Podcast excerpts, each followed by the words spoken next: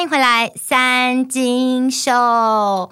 是的，这一集的三金秀又 delay 了。天哪，我开始感觉到那种畅销作家他们有截稿压力。比如说，这部漫画的连载必须要在某天上，然后他们的编辑就会给他一个时间，说：“你今天一定要交稿哦。”假设他还没有完稿的话呢，那个编辑可能就会坐在他家门口，像是黑社会要讨债一样，然后那个漫画家就像被绑架一样，这样一直画，一直画，一直画，一直画。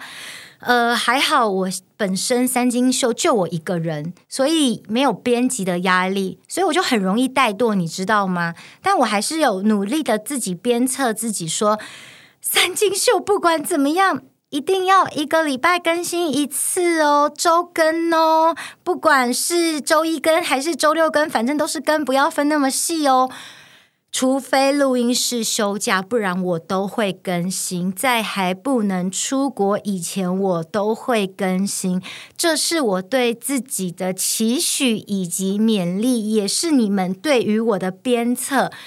嗯，但是这个礼拜非常无奈的，我还是迟交了作业，那是有原因的。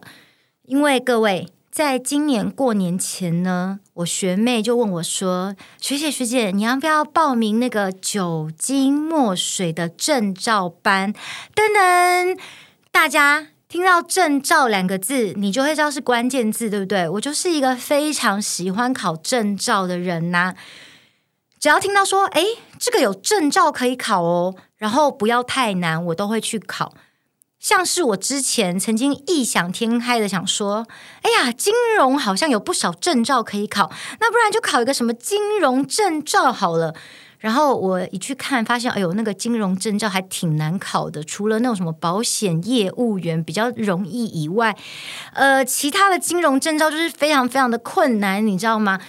所以基本上呢，我喜欢考的证照呢，就是属于那种，呃，像考驾照这样子，你就是选择题，然后大概一天以内的课程，简单的背一背，不能太难，不需要准备个好几个月或是两三年的时间，那样太累了，太累了。我只是想要享受一下。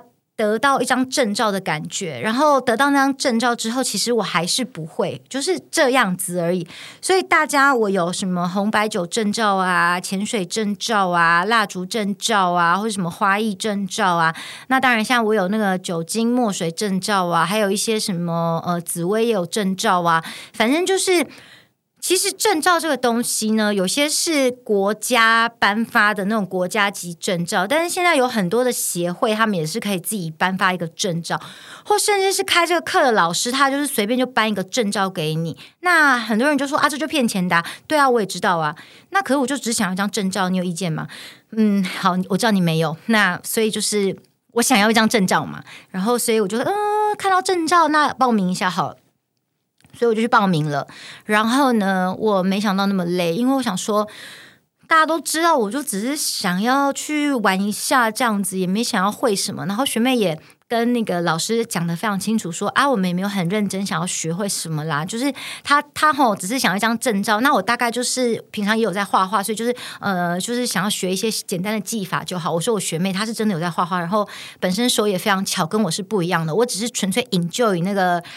玩的感觉而已，然后没有想到，就是遇到了一个非常认真的老师。因为这个老师呢，他之所以会开酒精墨水的课程呢，是因为没有人教他，他是无师自通，从无到有。在二零一七年，台湾都还完全不流行所谓的酒精墨水，他在国外的网站看到有人在画，然后觉得说哇，好漂亮，他就自己开始研究，所以所有的技法。不管是怎么样画啊，怎么样晕染啊，怎么样，都是他自己研究来的。那他在研究的过程当中，一定是经历过无数次的错误尝试，然后终于找到这个方法。所以他有很多的研究心得，他就非常非常的认真，想要传承下去。啊，结果就遇到真的也没有很想要学的学生，然后老师教的非常非常的认真，然后我就想说，哦，好累，我没有想要画，老师可以帮我吗？老师就很严厉的说，不行，你要自己来，来来来，你就这样拉好放好拉吹吹。你知道，很多人问我说，什么是酒精墨水？我跟你讲，酒精墨水简单来说就是这样。大家有没有画过麦克笔？好。酒精墨水呢，简单来说就是麦克笔的那个颜料。然后你把麦克笔的那个颜料涂在有点类似像是相片纸的那种纸上面，接下来你就在上面涂上九十九趴的酒精，涂上去之后，你再用热风枪，有些人甚至可能就拿什么吹风机这样，你就去吹它，然后你。吹它之后，因为酒精不是涂上去，那你可以想象嘛，麦克笔就就被你晕开来嘛。那热风再继续上去吹的时候，不是会被晕更开吗？这时候就会有种晕染的效果。如果你把两个颜色叠在一起的话，它是不是就会叠加上去，就晕晕晕这样子？所以酒精墨水就会看上去就是不管你怎么画，其实都蛮漂亮的。除非你叠太多颜色上去的话，因为。过多的颜色最后就会变黑橘，你知道吗？就会很 black。不然的话，其实你就是两个颜色叠加，基本上都蛮漂亮的。那我人生第一次去画酒精墨水呢，我是画瓷砖画，它是在一块瓷砖上面，然后一样就是用麦克笔的那种颜料滴上去，滴上去之后，你再滴酒精上去，然后把它稍微晕染一下。接下来怎么样？不要怀疑，就是放火下去烧，没错，就是放火，轰，这样烧起来，然后就创作完成了。就是你就会得到一块，就你自己创作然后烧完的瓷砖，那看起来真的是蛮漂亮的。反正你知道，就晕染嘛，然后随便烧，你就说这就是艺术。可是其实真的很难丑啦，基本上呃，大概二十分钟内可以创作完成，很简单，很简单。所以我本来就是抱着这种心情去，然后没有想到就是。呃，花了两天的时间，早上十点半哦，准时哦，然后 non stop，中场没有休息哦，各位，你画完一个技法，然后老师马上就会发给你一张全新的画纸，你要再画下一个技法，这样子，然后直接的画到晚上七点半，你没有听错，然后你就是一直画，一直画，一直画，然后就一直学到全新的技法，然后一下是一直在画花，你知道吗？但你就发现有很多不同的画花的方式，有这样一朵小花，然后有很多朵小花，然后花的花瓣的那个晕开的方式啊，很多种。可是我并不想知道，我就觉得说。我就是边画就很难过。大家就是，如果大家有呃一直在收听三金秀的话，我之前去潜水好像也有讲过一样的抱怨吧。因为潜水教练没办法帮我潜，你知道吗？我全部的才艺班都是老师帮我做的作品。潜水的时候教练不能帮我潜，然后我去潜水的时候，我就边在那边装那个气瓶的时候，我就很难过。我就说我妈要是看到我这么辛苦，我妈妈就会很难过。她就说我生我女儿出来不是让她来这边吃苦的。然后我在那边。画酒精墨水的时候，我又讲了一样话，说我妈要是看到我在这边画这个，一定很难过，觉得我生我女儿出来不是让她在这边吃苦，在这边画画的。总之就是我就是个爱抱怨的朋友，然后我就觉得说真的太辛苦，好累，好累，好累，我精疲力尽了。可是就是，嗯，该怎么说呢？我是一个口嫌体正直的朋友，就是因为我人还坐在那边，然后手上拿那个热风枪，然后就觉得说，反正那个墨水在我眼前，我就是还是边吹，然后边抱怨，然后在那边吹吹吹吹这样子，然后就画出一个又一个。前面我觉得有些作品还 OK 啦，看起来就是还算是人模人样的。那到后面我有点自我放逐了，也不太知道他们是什么东西，反正就是大概是那样了。哦，Anyway，反正嗯，我建议大家。如果你只是跟我一样抱着就是呃太无聊啊，然后想要体验一些才艺班啊什么的话，你就不要去上酒精墨水的证照班。你就去体验两个小时的课程，这样就好了。然后建议大家去烧瓷砖，因为纵火的那一瞬间真的蛮开心的。但因为我三金秀并不是就是鼓励大家纵火，我说是合法而且合理的，就是因为酒精墨水的那个烧瓷砖确实一定要放火才能够烧制瓷砖，就像呃合法在烧瓷砖的人，他们也需要放火。OK，所以就是你知道在放火那一瞬间，觉得哇疗愈，啪啪啪啪啪，你知道吗？那。至于就是你真的要学习那些技法的话，我个人觉得呢，除非说你真的很有兴趣，然后你本身是一个很有耐心的人，不然的话，我觉得你真的会会觉得累，你就觉得说怎么这么累呀？好啦，所以这就是导致我精疲力尽的原因。当然，因为我这个礼拜有整整两天的时间都在画酒精墨水。于是呢，我这礼拜的行程呢，势必就是要压缩到其他的天数去，那就变成我这礼拜其他天数变得行程非常的满，导致我现在才能够坐在这边录音给大家。但你们今天能够听到。三金秀，我跟你讲，你们现在先怀抱着一个感恩的心，感恩的心，感谢有你。哎，你们有没有觉得我最近音准有点太准了？就像我最近跳舞的时候，也觉得说我的那个拍子有一点不小心开始准了。我有点担心，说我跳舞跟唱歌都要变得有点太频繁了，你知道吗？慢慢不能当 C 位了，我要变凡人了。我的天呐，我就很普通 normal 哎。Anyway，就你知道我今天。牺牲了什么东西？你听完之后，你一定会真的痛哭流涕，觉得说你怎么可以听到这集三金秀？我今天晚上晚晚上 晚上牺牲了金鹏来耶！我牺牲了金鹏来的晚餐，坐在这边录音给你们听哎，痛哭流涕有没有？你知道金鹏来耶？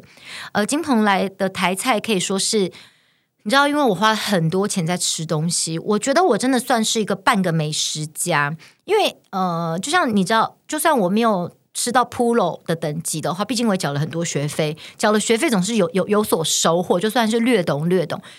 金鹏来的台菜呢，算是我个人心目中啦，就我吃遍这么多东西，我觉得算是台湾台菜前三名吧。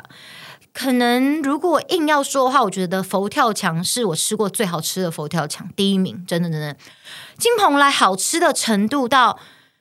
我去年在五月那个疫情爆发前，就台湾啦，本土疫情爆发前呐，我本来要办一个春酒，就是快乐冠军有限公司。你说你艺人公司办什么春酒？奇怪，我公司有很多义工，我不能办个春酒嘛？感谢这些义工，我也是有感恩的心的好吗？然后我本来想要办在金鹏来，我都已经要准备去试菜了，你知道吗？结果疫情就爆发，害我没办法办春酒。就是我觉得好吃到这个程度，然后我今天晚上牺牲了金鹏来，在这边。录音，而且刚刚我朋友他们还就是讲说，你一定要去录音吗？我说我是有工作的人，我跟你们不一样。然后他们非常的震惊，因为平常讲这句话的人是我，平常都是我说啊，为什么要工作啊？为什么要工作？工作很辛苦诶。啊，为什么？就他们刚刚每个人都异口同声的说哈，原来你要工作？为什么要工作？工作很辛苦诶。然后他们才发现说哇，原来讲这句话。这么的畅快啊！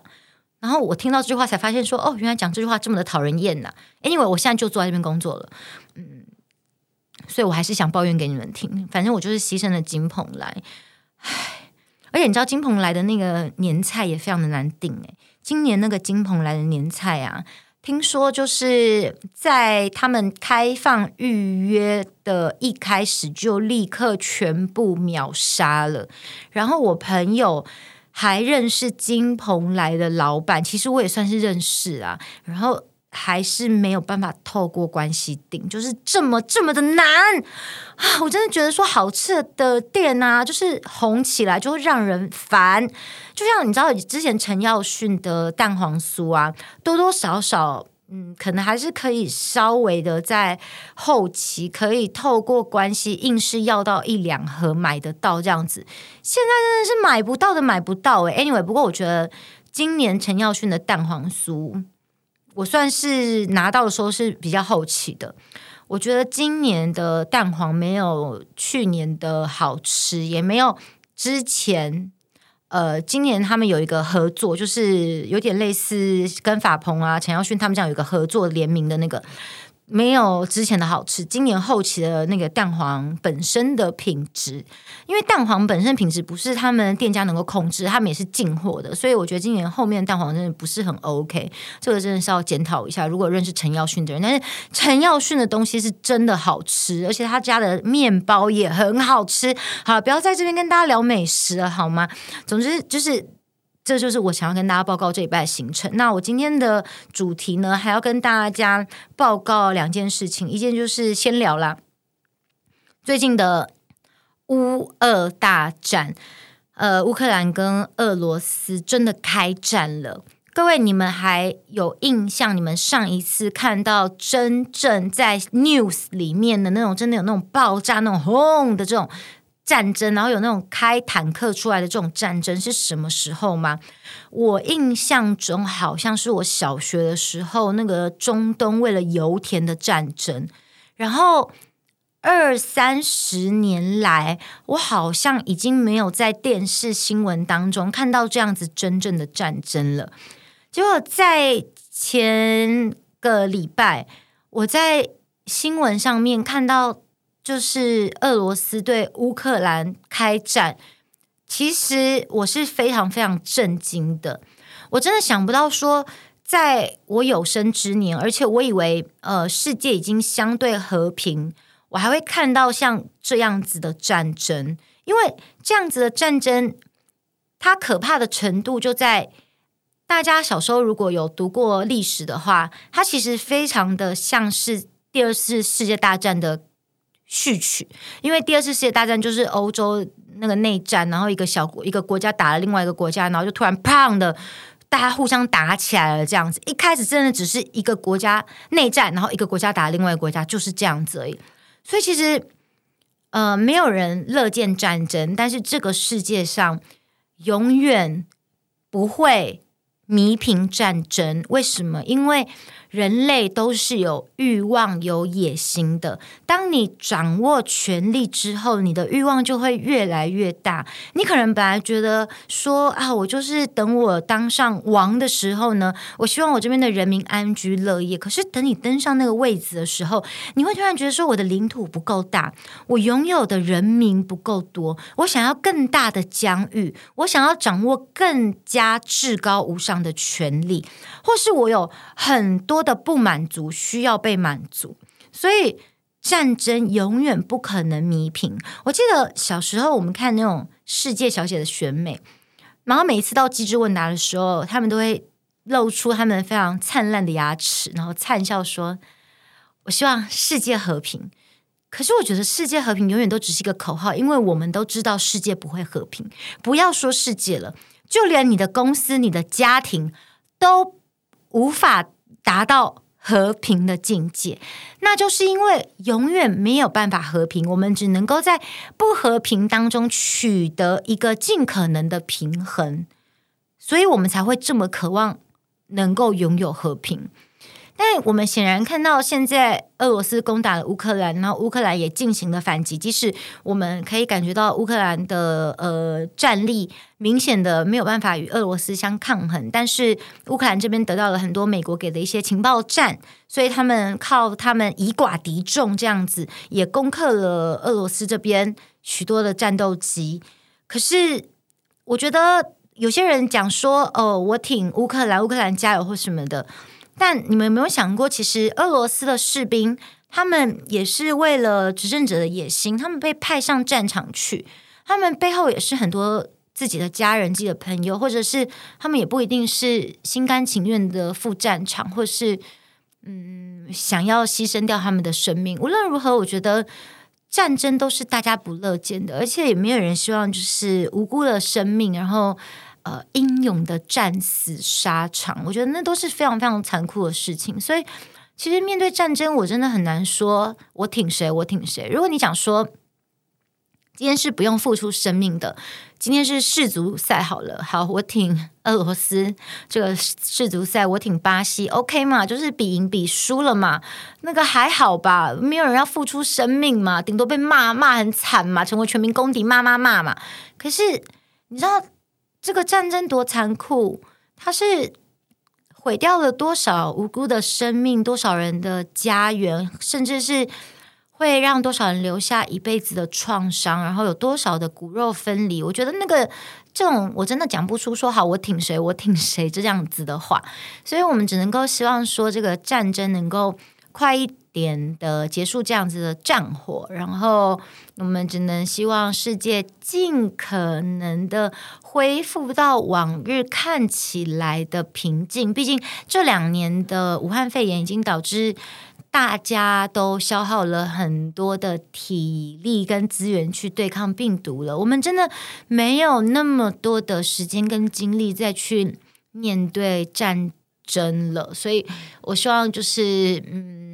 大家只能够抱着一种祈愿吧，因为我们确实是也做不了什么，因为你也不是普丁，我也不是哈，我们我们也不是什么样了不起的人，所以身为一个。尤其是其他国家的，然后远在天边的其他人，我们真的也只能够抱着一种说，我我希望，我我希望我们能像世界选美小姐一样，就说我希望世界和平，我希望赶快让这个战争可以落幕下来，然后我希望就是流离失所的人可以回到他们的家，然后家人大家可以团聚。也许就是，我觉得人生其实。大家可能有些人追求活得轰轰烈烈，但其实你走过一轮会发现最，最平淡的幸福才是人生最终我们想要得到的幸福。就是像我的人生这样，吃喝拉撒睡，然后不用烦恼明天怎么样，我不用害怕下一秒会有无情的飞弹要轰炸过来，不用担心。我下一秒会流离失所，然后不用害怕会要跟呃亲爱的人马上就会分离，因为战争的关系。那所以我们大家能够嗯像现在这样子，能够听着我的三金秀，我们大家能够聚在一起。有一句老话非常老生常谈，说相聚就是有缘。可是我觉得相聚就是有缘，这样子的缘分其实非常的得来不易。如果多了那么一点点的阴错阳差，我们就不会聚在这里。所以，我们真的要好好珍惜我们可以在这里的每一分每一秒，好好认真听三金秀，好不好？因为我牺牲了去吃金鹏来。好了，我今天这个因为这个战争真的太残酷了，我实在是不想说太多，我希望赶快结束这一切。嗯，我们接下来想跟大家分享的是，我今天去参观了。先总统空一格蒋经国先生的故居七海寓所，在大直那边啊，近来才开放这个七海寓所，让民众可以进去参观。可是这个七海寓所，这个真正以前住的这个故居呢，其实并不是说我走过去，然后我买张门票，我就可以进去的。买张门票可以进去的是外面的庭园区，外面有那种池子啊、庭园呐、啊，还有一些展览馆，就是你可以看到说蒋经国先生他做过什么样的事情啊，他的丰功伟业啊，那种什么展区啊，那个是买门票可以进去的博物馆部分。但是他真的住过的那个房子故居有没有？那个吼很严格哦，他要事前预约。一天大概会有呃六到七场吧，然后每一场只有半个小时，比如说两点到两点半，两点半到三点，然后三点到三点半，像这样子。那每一场他们都会有一个专业的导览员，会负责带着你们去导览，而且严格的点就在呢，你进去的时候，大家有没有去泰国看过那个柚木皇宫？大概就是那个规格，可是。柚木皇宫金碧辉煌，就里面你一去看就哇，各种什么象牙啊，什么黄金啊什么的。但七海寓所非常非常的简朴，千万不要抱着金碧辉煌的心情进去，你会很失望。那因为我就抱着很豪华心情进去嘛，我想说哇，应该跟柚木皇宫一样吧。结果呢，进去就是跟柚木皇宫一样，就是你要先可以穿鞋子，但是你要有一个那个鞋套套好。然后你一定要从头到尾都要跟着导览员的脚步，而且他所有的那个七海域所里面都有一个那种栏架，所以你连手扶在那个栏杆上面都不可以，你全程都要手放在旁边这样，你手只要稍微靠近栏杆就会被那个制止，就很严格很严格，所以你就只能够这样用眼睛认真的这样看，这样非常非常严格。然后你进去会发现说，哇塞，超级朴素，就是不管是沙发呀，还有什么地板啊什么的，就是你可以看得出来说，呃，在那个年代它是用好的木头，然后这个家具也是好的这种西方比较欧式的这种家具，可是并不是到那种。像柚木皇宫，因为我是用柚木皇宫的等级去看嘛，就是你会觉得应该要是皇宫吧，可是它看起来就是可能连一个当年那种外交官大使馆都不如，我讲的是真的。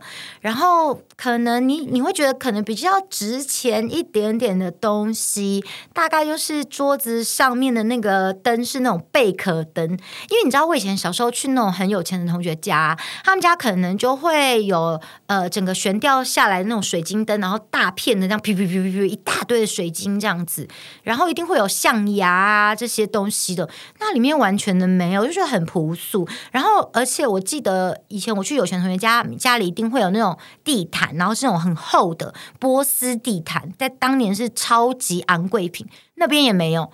然后，我觉得你比较值得去看的是他的那个故居呢。在橱柜里面有一些他们的收藏品，比如说，因为他的夫人是俄罗斯人嘛，所以他们会有喝烈酒的习惯。然后他们的那个酒杯是水晶杯，然后这个水晶杯，我之前小时候跟我妈去欧洲的时候，有在很昂贵的地方看过这种水晶杯。然后那种水晶杯，我记得。以前有在妈妈有钱的超级有钱人的朋友家里看过，就是记得那个年代，这种杯子一个，如果在那个年代是真的是很顶级的杯子的话，是可以卖到台币大概二三十万一个杯子，就那样一个杯子。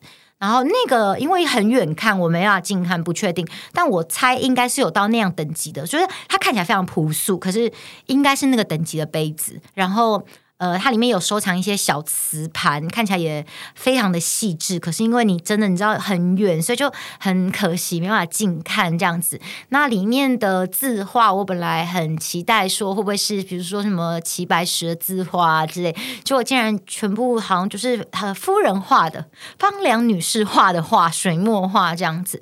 然后嗯，他们的书房也是真的非常非常的朴素。我记得小时候我很经常跟我妈妈去那个呃阳明山那个地方有一个招待所，然后就是专门让一些政商名流可以去那边的招待所，然后那个地方给我的感觉就非常的像是七海故居、七海寓所给我的感觉这样子，就是呃比较有点类似度假山庄的感觉。东西用的就是非常的简单，然后典雅别致，但是没有富丽堂皇。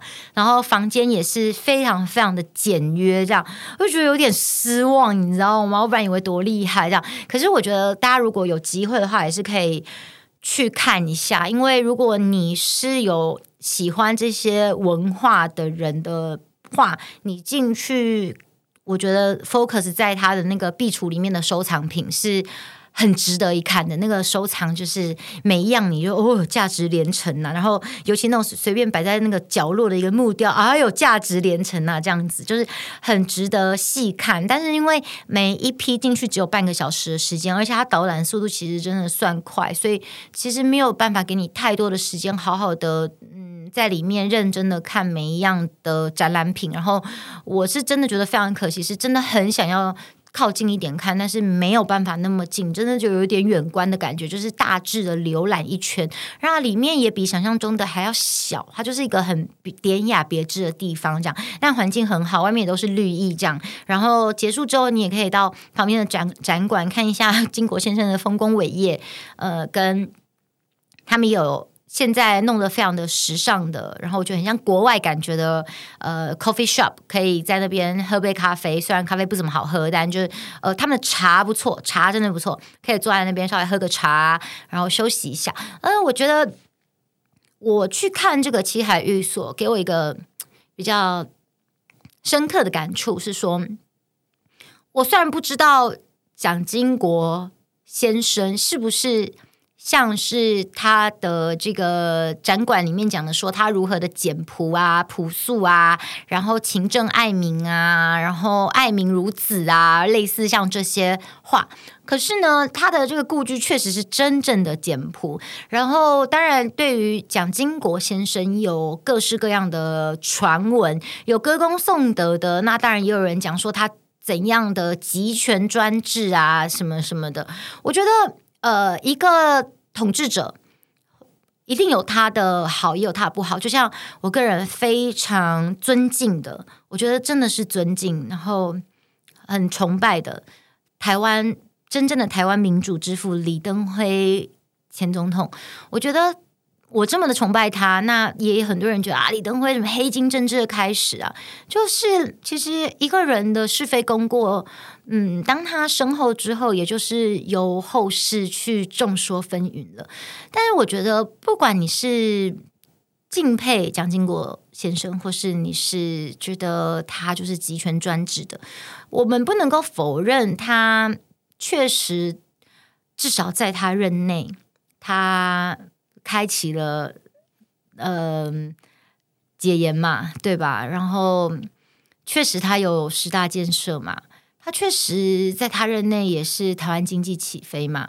然后确实他没有继续他的蒋家王朝，嗯，把他的位置算是禅让吗？给了李登辉前总统，所以他确实有他值得被人家。记录下来，然后值得被说好的事情。当然，他也有很多，我觉得就像李登辉一样，你要说黑金政治，对，李登辉确实有值得被人家说诟病的黑金政治。但因为我是李登辉的粉丝，所以如果有人说李登辉黑金政治，我只能跟你讲说，你如果要清清白白的搞政治，那你就不要搞政治。只要是政治，都会是肮脏的。所以，呃，蒋经国先生他做的某些事情，我我觉得。当我们要看到他的好的时候，我们也会知道他会有他的不好的地方。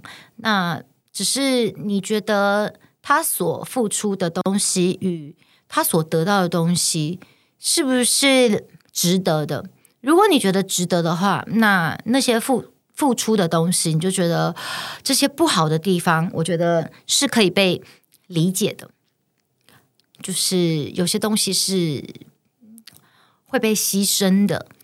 这世界上没有什么东西可以百分之百的都拿得到。当你想要得到些什么，你势必的你要牺牲掉些什么。